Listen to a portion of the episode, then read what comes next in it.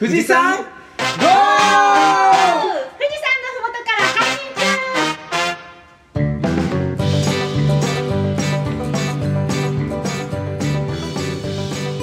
エブリデイリーモーモー。さあこのコーナーでは酪農家の日常と牛についてのトークや質問疑問についていっちゃんとみーちゃんの姉妹がメインで話していきます。ということで初回がねいよいよ始まりましたね。始まりましたね。エブリデイリー毎日酪農ということでね牧場の娘の2人姉妹。2人姉妹、まあ、3姉妹のうちの2人で お送りしていきます。まずね第1回目は朝霧高原の酪農についてちょっとねお話をしていきたいと思います。えっと、私たちが酪農をしている場所は静岡県の富士宮市北部にある朝霧高原というところです。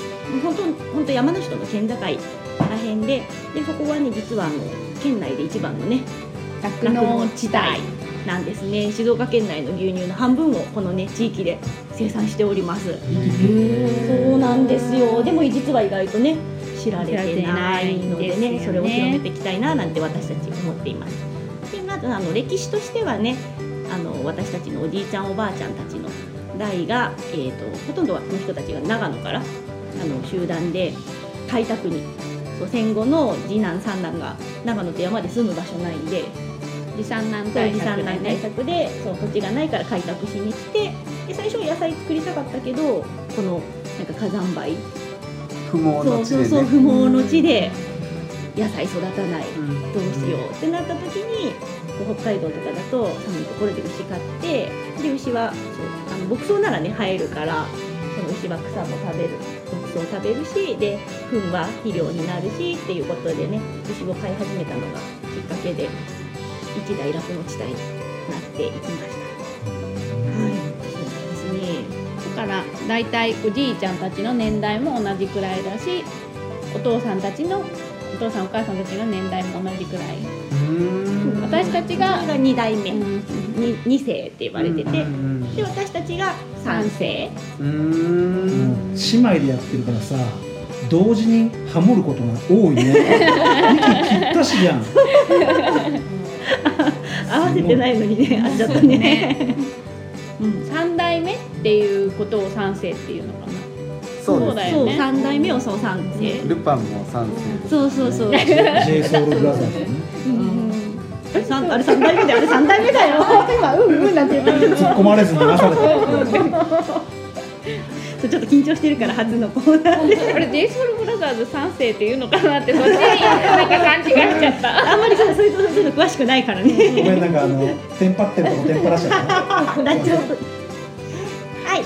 でえーと、このコーナーではこうちょっとずつねあの牧場の仕事についてこうお話ししていって最初はね今回初回なんであのざっくりとあの毎日ね。そう仕事についてちょっとお話しして2回目からはこう各部門部門の仕事についてなんか細かく話していけたらななんて思っております。じゃあまずは朝の仕事から、うん、紹介してきます。はい。そこ一番興味あるんだ、うん。やっぱり酪農家の朝は早いです。朝うちでは5時から搾乳を開始開始して、まあ、8時半くらいには全頭絞り終わってるかな、うん、今全体的に何頭くらい今絞ってる。150全部150って350 350絞ってるのが350頭ででそれ以外にあの育成牛って言って、これからこう子供を産んでいくっていう牛が170頭ぐらい、すごいな、います。なので毎日その350頭を乳絞って、で、はいはい。はい。機械？うん。機械。半分半分くらいかな、し本格的に絞るのは機械だけど、うん、その牛乳の異常がないか確かめるために最初は全部あの絞って。最初絞ってあとはシポンシポン。シポンシポン。あとは綺麗に拭き取ったり、あと一回殺菌したりして、でそれから機械をつけて牛乳を絞るっていうのをで殺菌っていうのは機械を殺菌？牛の乳の。そうお乳をきれいにして。えそれは何で殺菌？アルコール？うんとねうちは今自野園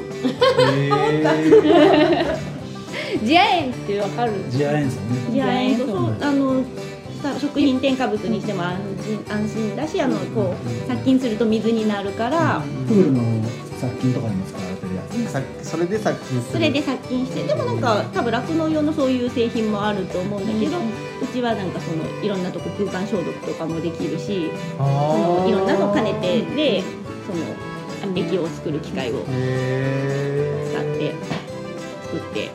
で絞り終わった後はあの最終的にまた違うあの乳房を保護する薬みたいなのも殺菌剤をつけて搾乳を終えてそれがねあの搾乳が朝の5時から朝の仕事。それから朝やる仕事は餌やり。餌やりとか、うん牛のあの体調チェック、うん。体調チェック。あと牛のそのお部屋の掃除。どうやってチェックするんですか？えー、と人間と一緒で食欲がないかとかあと顔を見て元気かなとか。えー、顔で？顔顔色？顔色。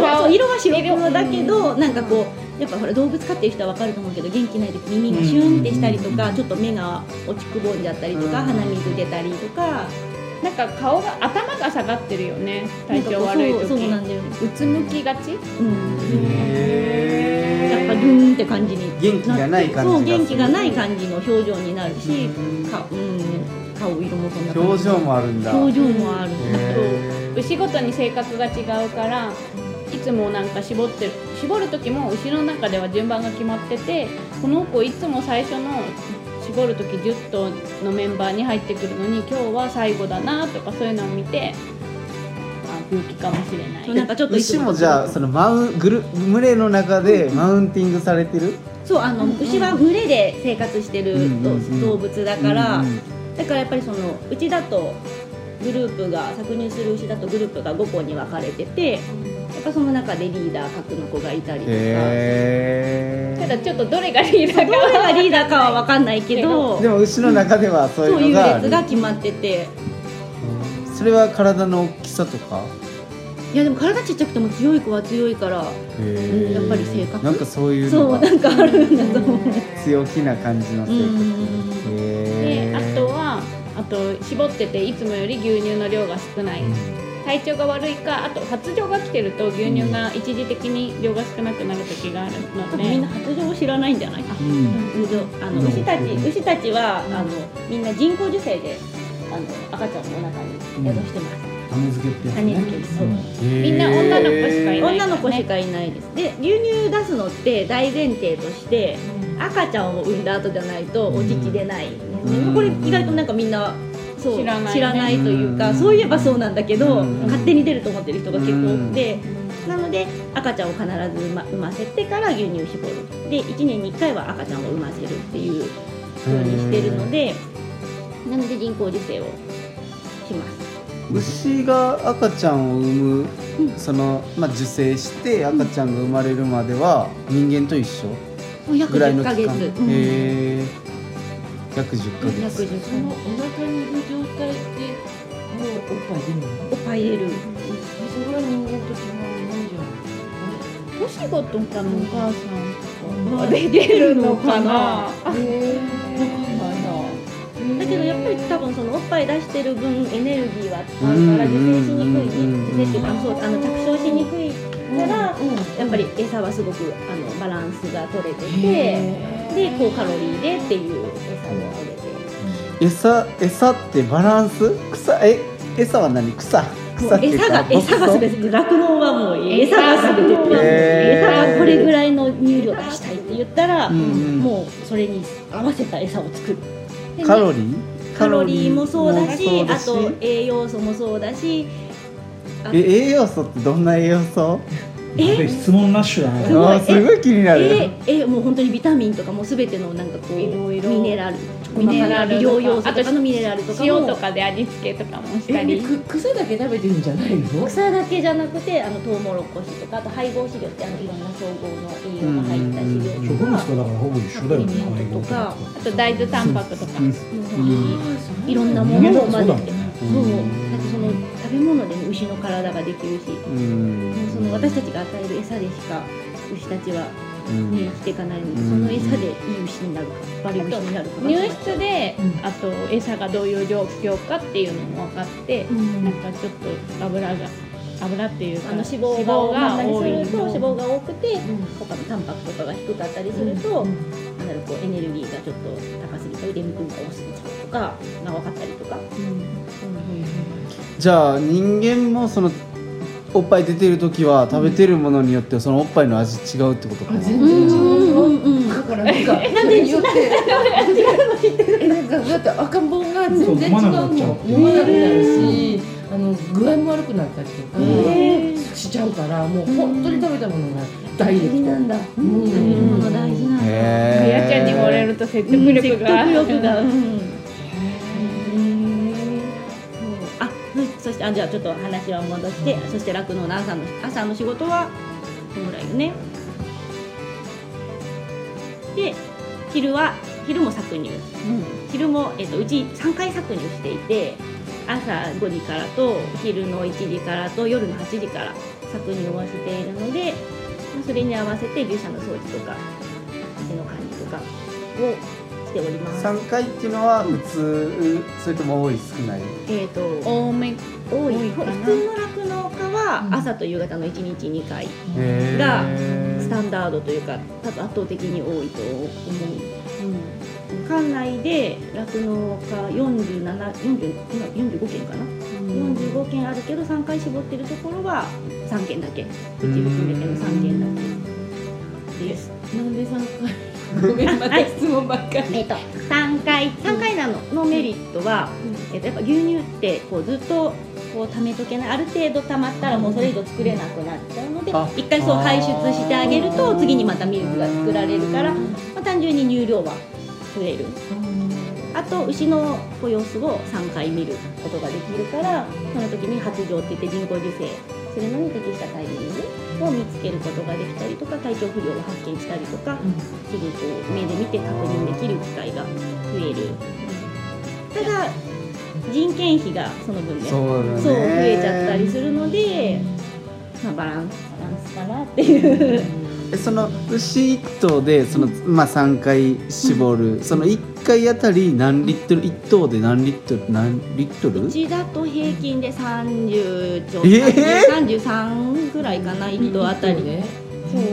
えじゃあかける 3? あうん1回1日一日であ1日平で均だとそれだけ30ど出る子は60キロとか出たりするし50キロ出たりするしだから1回絞るときに10キロ以上もうミルクが牛乳を出してから帰ってるからみんなはどう思って帰ってるのかなっていつも思いながら体の一部を10キロ出すってすごいなって思いながら搾乳してます。じゃあ1時間に1リットルから2リットルぐらい、まあ作ってるって感じ？なんか常にその絞れる機械みたいなのあったらいいですよね。その回数とかじゃなく。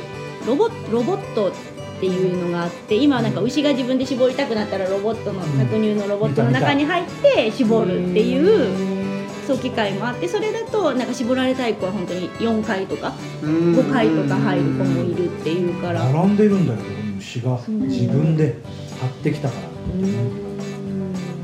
もういろんなね酪農の形態があって。へ一方通行でね牛がー面白い。ただめちゃくちゃ高いっていうそのロボットはね。うん。あと絞れる頭数が1台60頭までとかなんか頭数の制限が決まってるから。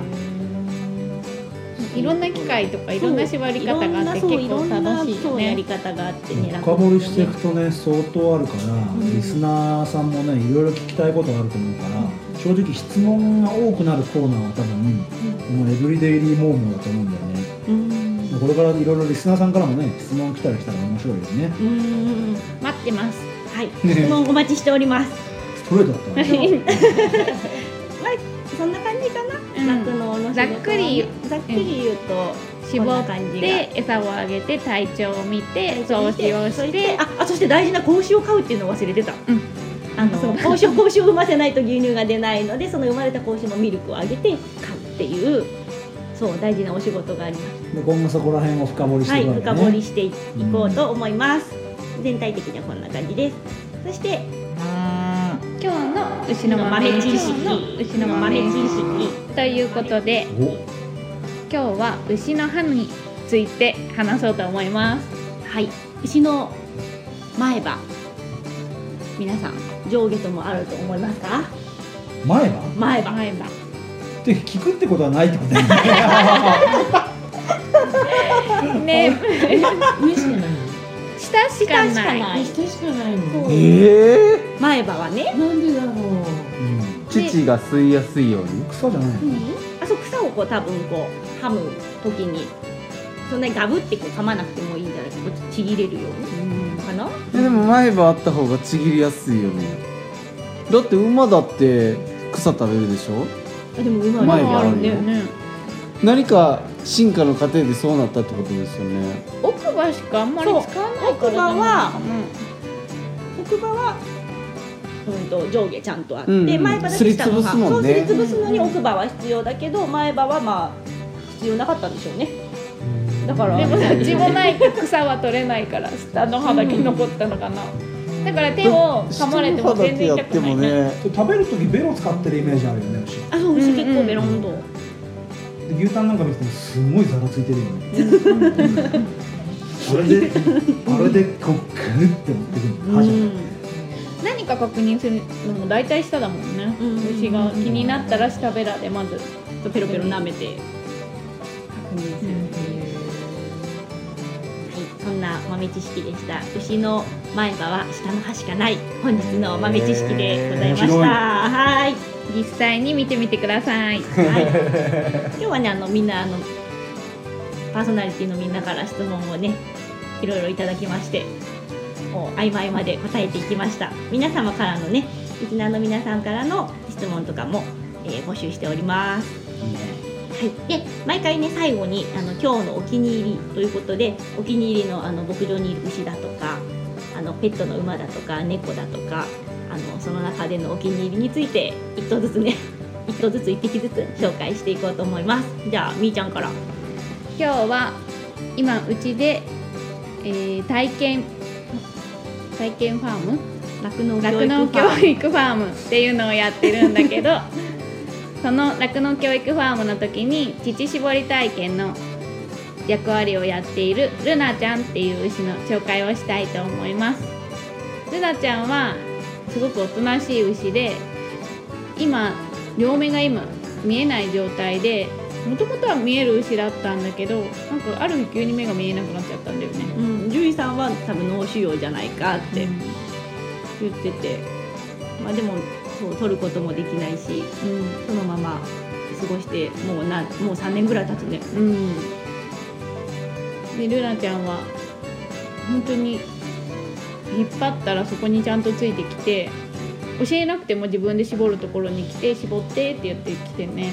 そう本当にちゃんと餌も水も分かるし。体験の時にもねみんな可愛いって言って触ってるよ、ね、本当にもう他の人に触られても全然足上げないし乳搾り体験されても全然嫌がらないし本当にいい子ルナちゃん。なんでそんな目が見えないっていうのがわかる？一番最初見えないって思ったのはこの搾乳に来る時にいろんなところにぶつかりながら 明らかに見えてない動き。もうもうなんかもう鉄の棒とかにゴロンって思いっきりぶつかりながら来るから誰？どうしたの？みたいな。急にある日突然。ある日突然。突然のねなんか顔はこう傾いててなんそかう。いつもどこ見てるかわかんないようななんかアホっぽい感じの表情はしてたけど、でも目は見えてて、ある日突然なんかね体中いろんなとこぶつけながら行動がおかしくなっちゃって。でもルナちゃんすごく賢いよね。目見えないけどちゃんとみんながどこら辺にいるか把握して、群に連なってちゃんと搾乳する場所まで来て、である程度近くまでに来たらもう人間にあとは任せますっていう感じで、うん引っ張ってくれるところについてくっていう感じで。本当にお利口なのでルナちゃんがいなくなったら体験どうしようかっていうあの酪農教育ファームの子供たちが乳搾り体験する牛をどうしようと困って困っちゃうね。ということで今日のお気に入りはルナちゃんでした。はい、初回は こんな感じでちょっとちょっとまだあのね初めてで慣れてないんでちょっとあのぐずぐずな感じですが、ちょっとずつねあのコーナーとしてしっかり確立していければと思います。はい。ありがとうございました。ありがとうございました。もうも。うバイバイ。バイバイ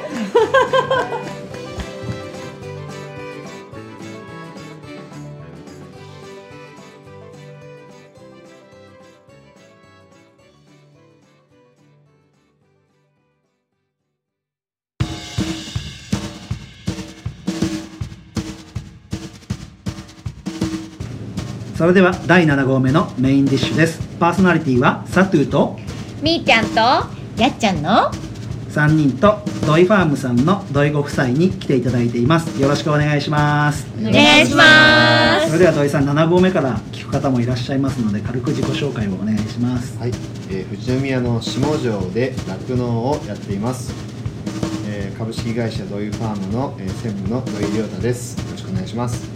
妻の土井真理子です。よろしくお願いしおます。願いします。お願いします。実はあの僕がドイファームさんを知ってたのはあ今回僕がドイファームさんをお願いしたんですけど、まあ、奥さんと今静岡県のアグリカレッジっていう農業の経理のこととかブランディングとか何ですかねローム。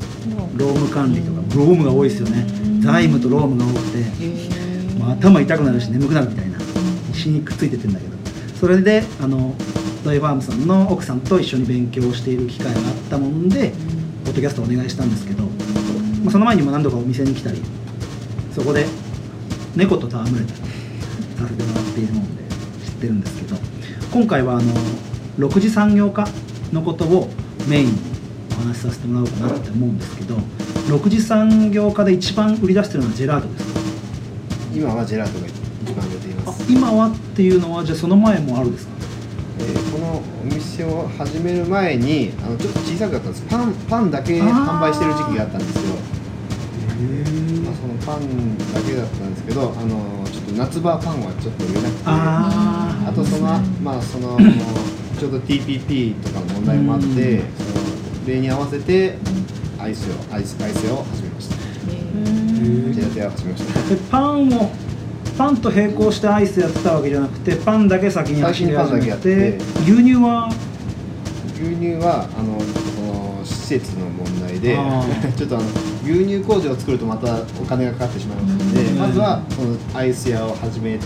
ちょっと本当にそんなにいっぺんにたくさん始めてしまうとお金がかかってしまうので一つずつあのやってまず、まあ、アイス屋をやってみようということでアイス屋を始めました。そのいっちゃんとみーちゃんから牛乳を飲める状態に持ってく施設を作るだけでものすごい投資しなきゃいけないって。どれぐらいみーちゃん？うーん。宮城県の人は一律90リッターで3000万って言ってたっけかな。3000万？でも3000万、まあ、ハウス。建てるのも3000万ぐらいするな、も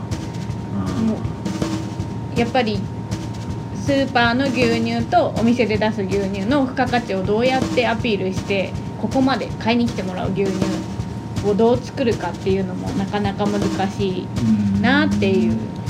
やっぱり毎日出てくる牛乳だからそれをどうやって消費者と結びつけたらいいのかなっていうのはあると思います。なのでうちも未だに牛乳としての販売の許可はないんですよ。あそうなんですね、はい、なのでその工場があるわけじゃないので、だからやっぱりうちの牛乳を飲みたいって言ってくださるお客さんがいるのに売れないのはちょっとねいつももどかしいんですけどあ牛乳はないんですよ。確かにミルクってない。あのそうなんです。保あ険の一応の関係で。そうですね、はい。そうあのー、6号目で、ね、食品衛生とか保健所の関係でなんて食品販売者の件でね話が出てたんですけど。ちょっと乳製品がとても難しいんですね。はい。ジェラートだったらいいんですか？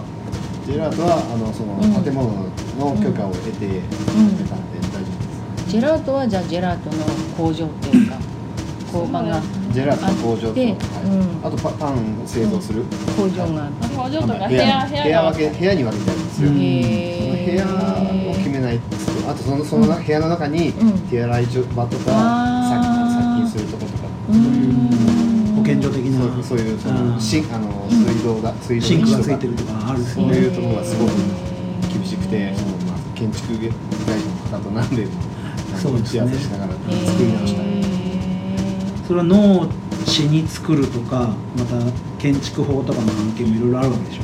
そうですね。最初その、農地にこのお店を建ててはいけないっていう、はいでだからそうなるとうちのその敷地内僕の敷地内に作らないといけないってなった時にそのまだすごく狭いんですよ。本当あーにすごい狭い中でこれしかないっていうのででまあその、まあ、いろんな人から話を聞いてその農地にあの野菜直売所を建ててであその中でアイスアイス屋を売るっていうやり方は大丈夫っていうことを聞いて、はいはいはい。このまあ、ここもともと農地なんですよ、はい。農地にその建てて野菜直売所だけど、あのあ隅っこでアイス屋っていうこと。あ一応野菜もここで売って売ってそうですね。はい。大変ですねそこら辺の調整が。じゃあ本当にジェラート加工するところをまず作ってそこから直売所のこの場所を作ってって感じですか。ちなみにあの答えられる範囲でいいんですけど金額的にはどれぐらいかかってるんですかね？と5000万ぐらい5000万ぐらい。は0.5億だすげえなまだ全然返せてません。ああそうですよね。そうですよね。農業と借金っていうのも借金って言い方悪いですけどねあの融資というか設備投資というか、まあ、そこら辺またおいおいいろいろ話が出てくるかなと思うんですけど一ノ瀬牧場も結局やっぱそこら辺のね施設っていう部分。が、やっぱ酪農と設備ってすごく密接してるというか、うん。1回の初期投資が大きすぎて、そうなんですよね。そのあなんか宝くじとか当てる金額なんじゃないかみたいな感じで。トラクターにしてはそのなんていうんですかその重機とか何にしても、本当に1000万とか何百万っていうそういう単位なんで、何をするにもすごく考えなきゃいけないんで、牛自体がでかいですしね。ね、建物もでかくなりますわね。道具も。そうですよね。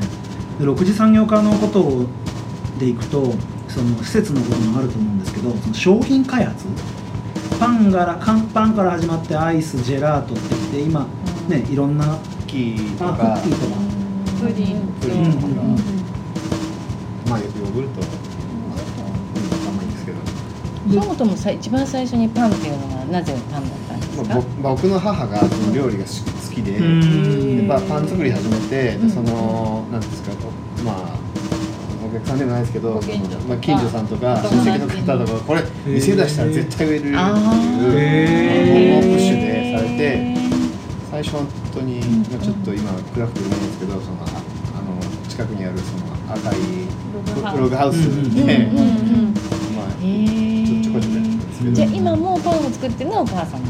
あそうですね。基本そのメニューとかそういうのは決めてますジェラートもお母さんが作られたんですよね。今ジェラート、うんそうですね。最初の味を決めるのはお母さんですね。まずメーカーさんとその、まあ、レシピ交換しながら、そこはジェラートに関してはそのそのメーカーさんっていうのは委託してる？自分家で作ってそのまあ、まああの買ったらそのレシピそのレシピをやってそれを自分らであの砂糖の量とか牛乳の量とか調節して自分たちのオリジナルの味をうんベースはあのメーカーさんからもらってそれをそそれそれそこから先は自分たちで。メーカーさんっていうのは牛乳メーカーさん？あそのアイスアイスを作アるイアイスを作るジェラジェラートマシン。ああー。フマシリーンはいはいはいカステライザーとかうんジェラートマシンってへアイス一応16種類あの、うん。ケースに入るんですよ、ん。でそのうち、あのできるだけ自分の富士宮のものにこだわれるものはこだわって、まあ、あとあのうちのドイハームの畑で採れた、あのかぼちゃパンプキンとかさつまいもとか、うんすごい。落花生とか、うん。うん、落花生も最近生姜がたくさん取れてもうそれに困ってはちみつ神社っていう。ああいいな。とかしてるんですけどでもそれがやっぱり定番のチョコとかピスタチオとか、うん。そういう味は、あのできるだけイタリアのものを、うん。あのメーカーから取り寄せてあの使ってるのでで時にあのメーカーさんからちょっといろいろ聞いたりして、牛乳はドイファームさんのやつを使えるんですよね。アイスの場合は牛乳はうちで、あの殺菌する機械があるので、うん。まず殺菌してから、うん。そこにあの、まあ、お砂糖だったりを加えて、うん。あの基本となるミルクのベースっていうのを作ってそれにいろいろ足すんですよ。チョコだったらチョコ入れれば、チョコのジェラーじゃトあやっぱ絞りたての牛乳で作るから美味しいん。でしょうね今だからジェラートがもう軸になってる。一番手商品みたいこのお店の自己ジェラートですね、そのマーケティングみたいなのはもう本当に6合目でも言ってたように口コミとかで味が広がってってって感じですか？そうです本当口コミだと思います。本当にあの移動販売車がいろんなとこ行ってるなと思って僕だから一番近い話だとあのファーマーズマーケット梅穴で農業祭をやった時にいたんですよね。でその前の週は信長祭り。信長祭り行ったら土井ハムさん行ってでそこでも買って2週連続土日に土井ハムさんが買ってるみたいなすごいいろんなとこ行ってますよねぱりいろんな方から出てほしいっていうんですよ。そういうのは大あのできるだけ、まあ、かぶあイベントが被らない限りははい。参加出るようにしてます。でほぼ毎週？まあ毎週ではないですけど夏なんかすごいんじゃないですかじゃ夏はちょっとこっちの本店の方が忙しくてちょっとキッチンカーはお休みしてましてやっぱりその寒くなってくると、はい。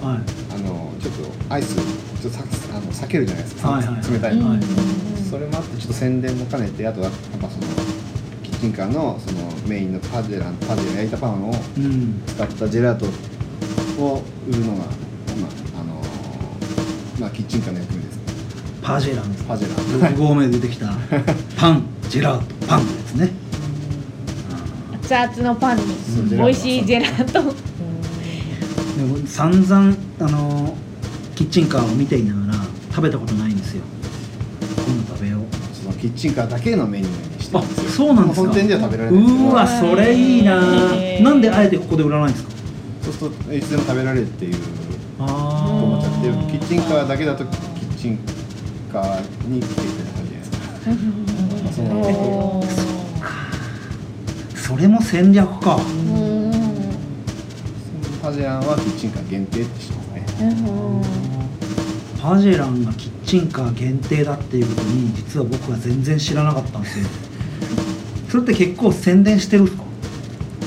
宣伝してますね、まあ、そのキッチンカー始める時からそれがあのメインメインでした。キッチンカー多分俺誰よりこのここの中の誰よりキッチンカーに接してるつもりだったんだけど 一番大事なとこ押さえてなかった。いつもビールとか クリームソーダとか飲んじゃったり。そっちに行っちゃって。ビールよく。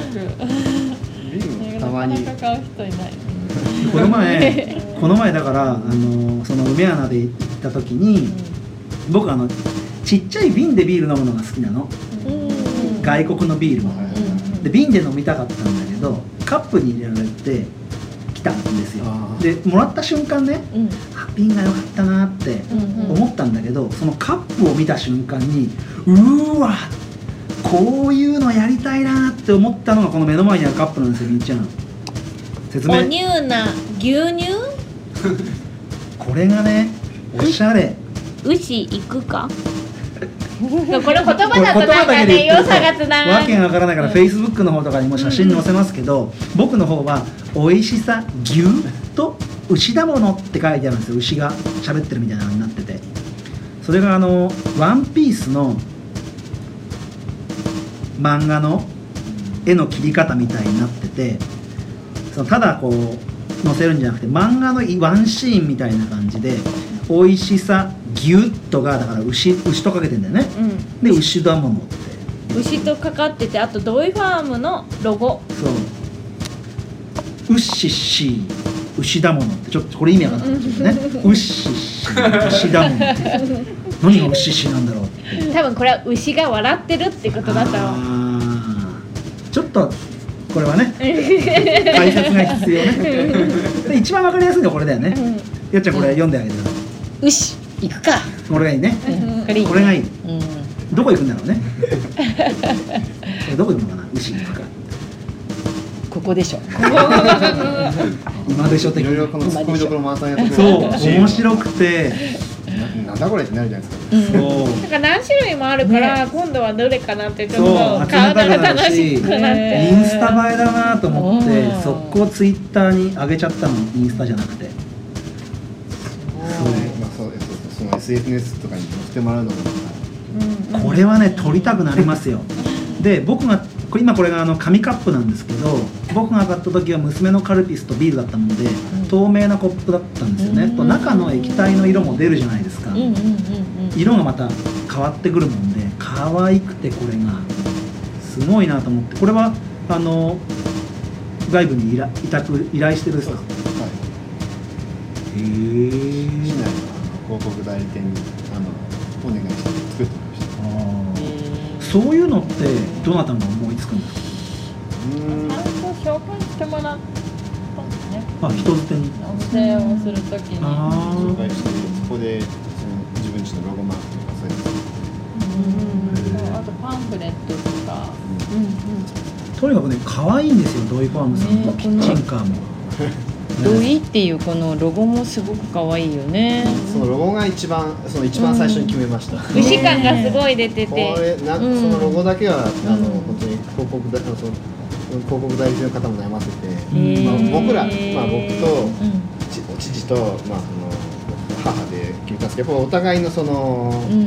これがいいっていうその俺これがいいっていうそのこだわりを3人でぶつけ合って、ー。まあ最終的にその今のそのマークになって、うん。なんかちょっと牛 D がの頭の部分が角みたいになってて石牛になってて。うん。ちょうどこのパンフレットも私見て、このちっちゃいやつ。のなんていうの折りたたみ式のパンこフレットいいね今ちっちゃくて。奥さんが持ってきてくれたんだけど、うん。コンパクトだね。折りたたんでるとこれは名刺よりもちょっと大きいぐらいのサイズで。ペロペロペロペロって開いていくと牛の写真野菜の写真アイスの写真綺麗ですね。やっぱそういうのが。なかなか自分では作れないねからやっぱり、外部の会社と連携して、うん。ちょっとお金はかかっちゃうんですけど、これ本当に僕らのその思いっていうのを受けてくれて、いやパンなんかすごく写真が美味しそう。お店もイタリアの片田舎をはいイメージして、それは誰が決めてやったのかなって思って、最初は本当にスタバ的な感じにしようと思ったんですけど、その今その広告代理店の方が、なんかあの僕がここのそのそのそのお店に入ってきてなんかその、まあ、僕の母が立ってたら、なんかちょっとイメージが合わないっつって、うん。でなんすかその魔女の宅急便あるじゃないですか、お園さんみたいなイメージだからそれに合わせてあのこういうイタリアっぽい感じの。もうこれがだからそういう感じですよね、うん。富士山バックにパラソルテラスみたいな感じで。だから全体的にちょっとなんオレンジっていうとちょっとじゃあピンクオレンジみたいな、うん。なんか優しい地中海風な色だよね。うん、まあ、ア色うん。ほのぼのしたそういうなんか売り出し方が綺麗ですよね、失敗はしたくなかったのでみん。なであの僕これすごい答えにくかったらあの NG でって言ってもらっていいんですけど 正直6次産業化って成功してる人があのもうプロフェッショナルな人が成功しててなかなかし成功するのが難しいって今言われててその実際その6次産業化の苦労と今のやってみてもなんて利益腹黒い話、利益はやっぱり少しずつ、まあ最初はすごくしんどかったんですけど、うん。まあ、年を重ねるごとに、まあ、口コミが広がっていって、あのーまあ、少しずつ上がってきていますね。えやっぱりその利益っていうよりも僕らさもともと酪農やってたんですけど、そのその牛乳絞っててそのお客さんとつながってるっていう感じがしなくて、うん。誰が飲んでるかっていうの分かんないんですけど、うん。でもこのアイス屋を始めてあのやっぱお客さんが食べて美味しいっていう、うん。もう目の前で知れてそれがすごい快感なんですよ。別になんか利益っていうよりもその食べてもらうっていう、すごく今嬉しかったんで。僕らのポッドキャストのテーマとしてもこうとにかく消費者に生産物とか皆さんが富士宮の農業とかのやってる生産物を近づけたり生産者と消費者の距離を近づけるってことを目標にポッドキャストやってるもんでやっぱそうやって近づいてくるとやっぱ達成感あります。そうですね。お客さんにはこう石とかなんかまあちょっとあこれちょっとダメだなっていうかなんかそういうまあ何でも答えてもらえるってすごい刺激になるんですよ。なんか自分が作ったものから声をもらえるというか反応をもらえるっていうのがやっぱいいですか？まあそれが本当に励みになるんですけどやるやる前とやった前とでは全然モチベーションが違うし今は美味しい牛乳絞るかとか、まあ、どういう、まあ、どうやってもっと知ってもらうかっていう、一人でも多くの方に食べてもらうっていうことが楽しみです、素晴らしいな。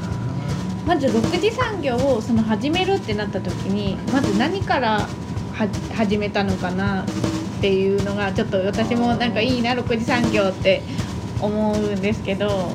資格を取るとこからそれともなんかレシピを決めたりとかお店の構想からどんなことから家族で始めていったのかなっていうのが。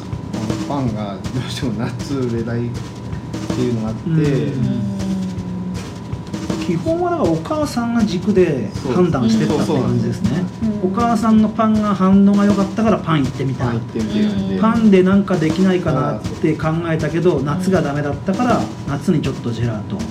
あとそのまあ僕ら以外にもそのた県内とか他県にジェラートやってる、まあ、ジェラートやってる人がいて、まあ酪農家さんで。そうそう酪農家さんで。へでジェラートがジェラートいいよっていうことででもお母さんのパンがなかったら始まってなかったかもしれませんね。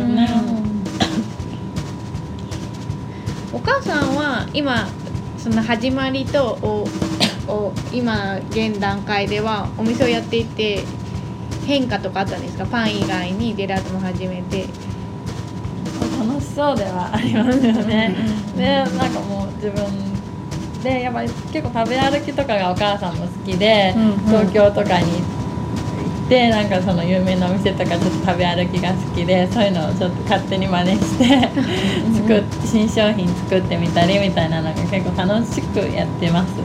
あなんかお父さんと2人で出かけていろんな味を食べに行ったってあ前にお母さんに聞いたことあってそうですね、あオープンする前にもそうやっていろんなアイス屋さん回ってあのそれで回りながらいろいろ教えてもらったりもしてうん。ここの機械がいいよとかうん。ねそれでね機械も決めたっていういう話も聞いてますしでも今いまだにお父さんと2人であの月1回か2ヶ月に1回はいろんなとこ行って。私はイタリアにも行きました。ほんまに。すごい。夏ぐらい。ちょっとちょうど牧場が暇な時にあーいいっすね。このままイタリア買ってきて。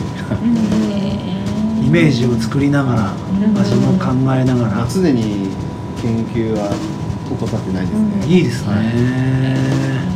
常にお店のレベルが上がってるんだなっていうのが すごい感じそういうのを考える時間が楽しいですよね。楽しい、うんうん。ね、パン屋さんとアイス屋さんは結構必ず立ち寄ってね、試食を重ねてます。流行りもとは流行りものにもやっぱり目つけうながら、ん。まあ、かぼちゃが流行ってるとか、ん。そういうのもタピオカを取り入れようかな。キャッサバ作っちゃったたぬき粉で、あ、違うかな。じゃあこのこの酒蔵めその、うん。新潟巡りでやっちゃうかな。タピオカやっちゃおうか。考えてまマす。ジで。タピオカ確かにないですね。移動販売車で。最近見てないな。あんまり。宇都宮まで来てない。うん。研究中ですね。面白いですね。あの日本酒と組み合わせるだけでも面白い。ね大変な十分ストローで飲んだら大変なことになりますよ。ね めちゃくちゃ酔います。ね今日あの僕もう時間もあれなんですけどすごく気になったのが自分もあのぶどう園で家族が一日過ごせる場所を作りたくて今農業を勉強してるんですけどあの前土井さんからあのちょっとアミューズメントパーク的な酪農のアミューズメントパーク的なみたいな話を少し伺ったんですけどそっちの構想ってどうですか？私が見学に行った前、まあ、広島県にある牧場なんですけど、はもうすごいいっぱい動物があのまあ酪農からちょっと離れちゃうんですけど牛だけじゃなくて、うん。ヤギとか豚とかいて餌やりができたり、あのあとはやっぱ体験乳搾り体験とかもミルク揚げ体験とかできたりなんかそういうで本当にお客さん家族連れのお客さんが来てっていうのもいいなとは思ってるんですけどでもやっぱりちょっと牛は結構病気の問題とうんかもあるので、なかなかちょっと事事故とかもあって、ねそこまでは。まあ見るだけならいいんですけど、やっぱり体験となると、まあ、それにまた人がついていかなきゃならないのでそうですねそこすごく難しいところで、で近くに大きなライバルがいるじゃないですか。上の方に。まあまあそうですね。またここでもゲストでも呼びたいなと思ってるんですけどでこのドイファームさんらしさみたいなところがねまあ名前言っちゃうとまかりの牧場ですけどしょっちゅう行くんですようちの子供連れて。あそこは本当テーマパークっていう感じですもんね。しいたけ狩りできたり大根抜きできたりその大根抜きした葉っぱをあのうさぎとかにあげにあさつまいもかさつまいものあれとか葉っぱをあげに行けたりとかしてすごいいいじゃないですかそうなのであそこはでもそのう牛乳を絞ったりとかを産牛にしてるわけじゃない。動物を使って体体験。体験そっちがもねうもう仕事ね事業ってことなんですもんね。そう仕事あの体験はできるけどそれ自体はやってないですね、そう。だからあのうち必ずドイファンさんに来るとその駐車場のとこの遊具で娘が遊ぶんですよ、そうするところに猫がいて猫と戯れて、うん。そしたらあのお父さんがたまに出てきてくれて「牛見てもいいですか?」って声かけて中の子牛とかいるところに入れさせてもらってね、そういうね楽しみっていいじゃないですか、だってあのまあ正直入園料もないですし、ドイハウさん。で そういうのが楽しいななんて思ってぜひねそういうところも増えていくと面白いかな。今後もっと勉強して、まあまあ、今以上にお客さんが楽しめるような環境を作れたらなという。そうですね。なんかね目の前にお客さんの喜ぶ姿があるとねまた面白いかなっていうふうに思いますので。でそれでそれではここら辺でメインディッシュは終わりにします。今日は、えー富士宮市の酪農家のドイファームさんから、えー、ドイ夫妻2人に来ていただきました。今日はありがとうございました。ありがとうございました。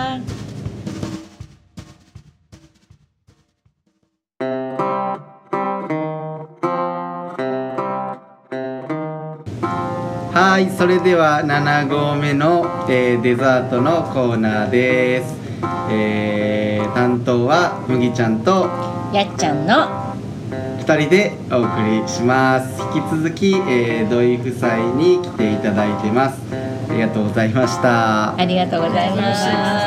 えー、と6号目と7号目と、えー出ていただきまして本当にありがとうございました出ていただいたなんか感想というか。とりあえず、まあ、緊張してましたけどあのすごく楽しくあのいろいろ話してて楽しかったです。あはい。ありがとうございます。マリコさんは、はい、牧場とお店の PR ができたのでお客さんが増えればいいかなと思います。あぜひぜひ。農道富士山号を聞いてくれる人が多分なんか農道富士山号の方がメリットがあるかなと思う 相乗効果でなんかお客さんが増えればいいですね。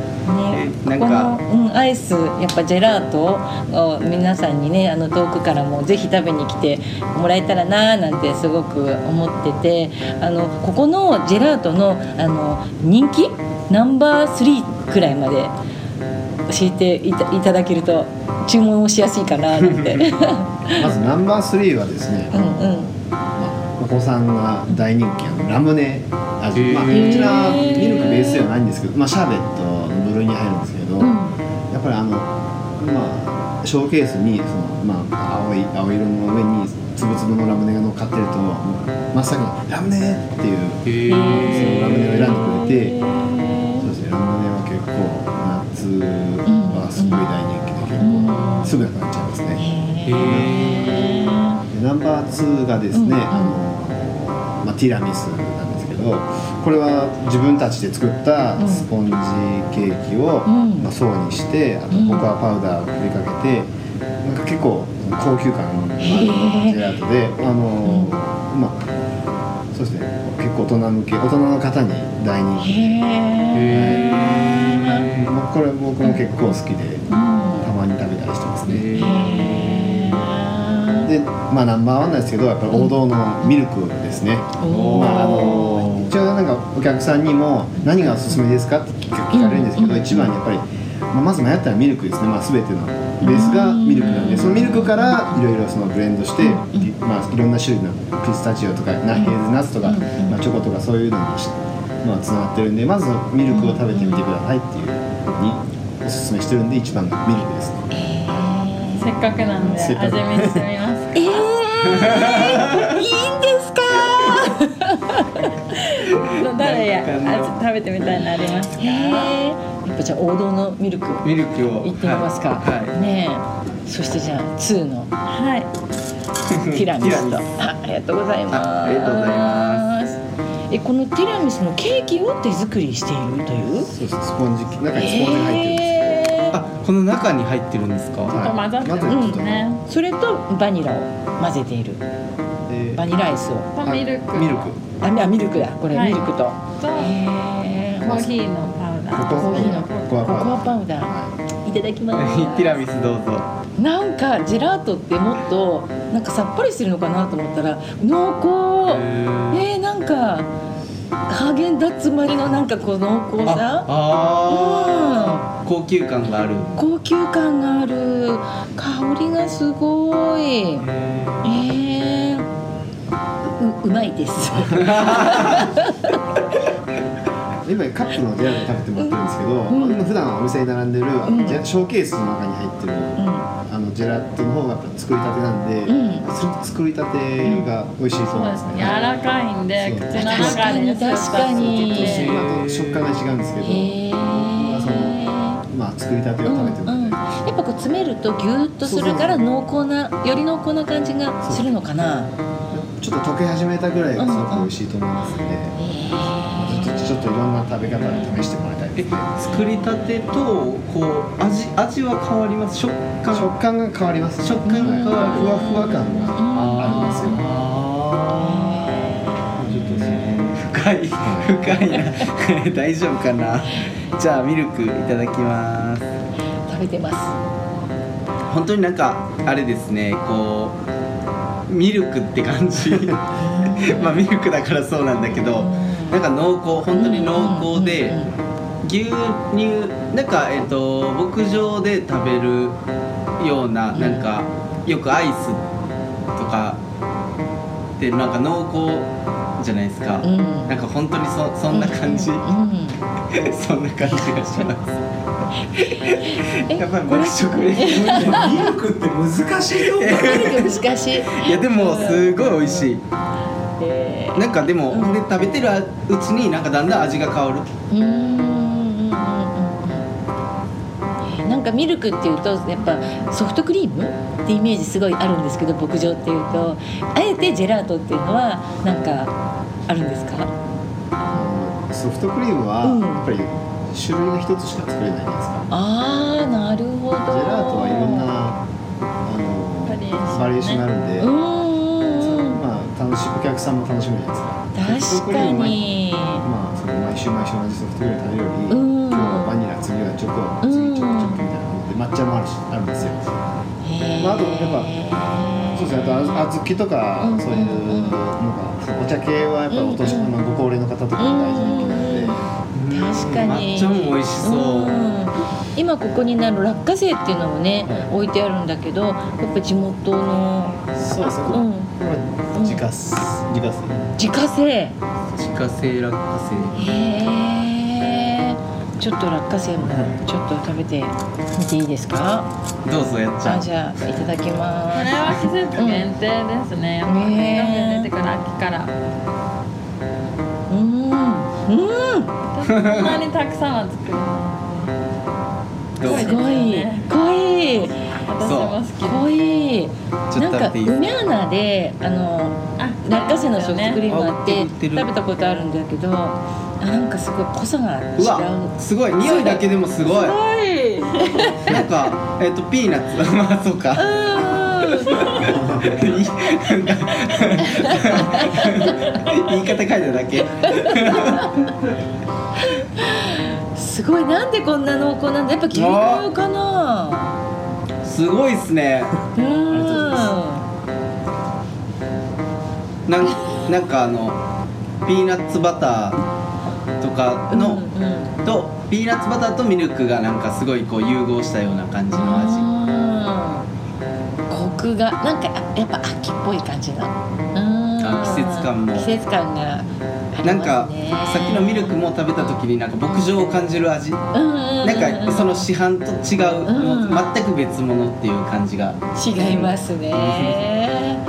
じゃあちょっと巻きが出ているので一応エンディングはこの辺りでえっとあそれでは、えっと土井さんの方から告知を、えっと6号目でもしていただいたと思うんですけども、えっともう一度、えっと7号目のエンディングでもまあ告知の方をお願いしたいと思います。ありがとうございます。えーまずあの年内のイベントなんですけど、えー12月の14日場所は田野木湖で、えー時間は15時から、えー10時まで田野木湖祭りっていうのを開催しております。そちらにあのドイファームのキッチンカーで出店させてもらいます。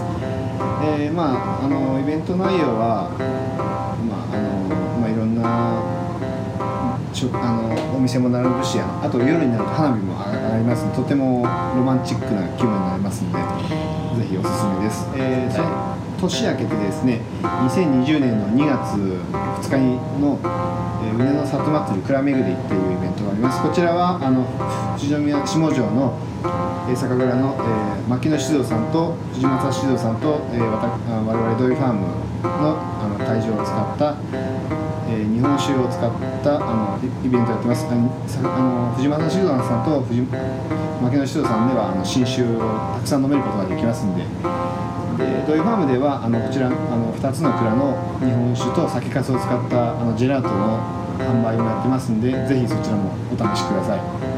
ぜひぜひその時しか食べれないジェラートをはい。食べてみたい、もう行きたいですね。絶対行きます。はい。みんなで行きましょう。えー、農道富士山号ではリスナーの皆さんからご意見ご感想ご質問などを募集していますツイッターでは「ハッシュタグ農道富士山号」をつけてつぶやいてください。えー農道は農業に道で農道富士山号は223で号は、えーバスの1号車2号車の号です。Facebook ページもありますのでいいねしてくれたら嬉しいです。コメント、えーお待ちしております、えーということで今日はドイファームのご夫妻、えーありがとうございました。ありがとうございました。それでは、えー7合目のデザートを終わります。それでは、えー皆さん、えーヘバナースバイバーイ。チャオ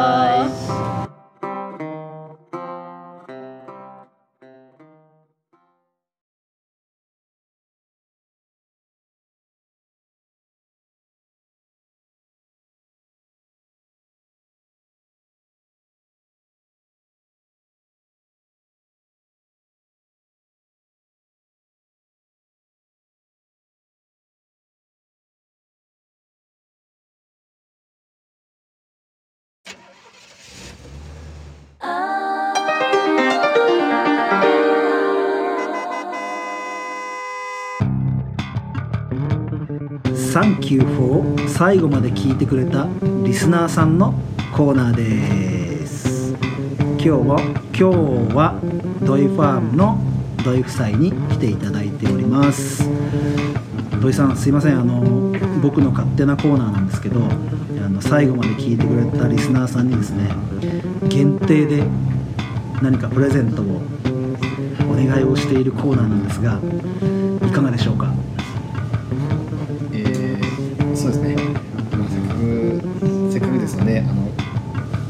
お店にえージェラートを買ってくれたお客様に、えー限定でですね、えー牛柄牛柄クッキーをプレゼントしたいししたいと思います。ありがとうございます。あのーバー。バールバールジェラジェラジェラテリア。バールジェラテリアっていうあのドイファームさんの直営店ですよね、はい。もうあの牛舎の方と併設されてる併設っていうかね隣にあるドイファームさんのバールジェラテリアの方に来ていただいてジェラートを買っていただいたお客様でなおかつあのキーワードがあるんですよね「農道富士山号を聞きました」って言ってくれないとダメです。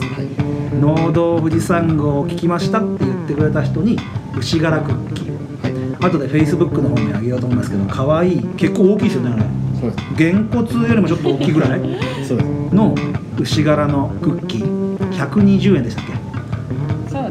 120円を無料にしていただけるということで限定何個にしましょうか？でじゃあ5名様5名様でありがとうございまお願い先着5名様ですね。だからだけどあの期間があった方がやっぱいいですかね。そうですね。その方がお店としてはやりやすいですか？でこの配信が12月の8日なんですよ、はい。12月の8日なんです。どれぐらいの期間1月いっぱいまであわかりました、はい。じゃあ12月8日からはい。2020年の1月のはい30か31か、はい。1月。が31うん、31日まではい。の営業時間までですね、はい。31日のね夜遅くにトントントンとかって聞こえるもらうから 営業時間内に来てもらってもう一度確認ですよ。ジェラートを買ってくださいその時にお会計の時に「農道富士山号を聞きました」ってしっかり言えた人です。に、えークッキー牛柄の120円相当のクッキーを無料でプレゼント。5名様でございます。一組一組。あのジェラート1つにつき1つです。ジェラート2つ買って「農道富士山号聞きました農道富士山号聞きました」って2回言えたらクッキーが2つきますね ジェラート1つにつきクッキーが1個です。よろしいですかね？はい、はいありがとうございます。ではあのこれで2回目ですね。2回目の「サンキュー」を最後まで聞いてくれたリスナーさんのコーナーなんですがこれまた大事な情報を言わなきゃいけなくてですね残念ながら英知の村前回、えーソフトクリーム無料先着5名様でしたが残念ながらまだ一人も来てません。ですので2週間経ってますけど誰も、えー農道富士山号を聞いて英知の村に行ってくれなかったということでリスナーさんねぜひまだ5名様だけありますので英知の村でお食事か何か購入していただいた際に「農道富士山号を聞きました」って言ってくれるとソフトクリームが無料。5名様。370円相当ですから。それを無料で食べることができますのでそちらの方もまだ続いておりますのでよろしくお願いします。それではサトゥーのコーナーでした。エバナスエバナス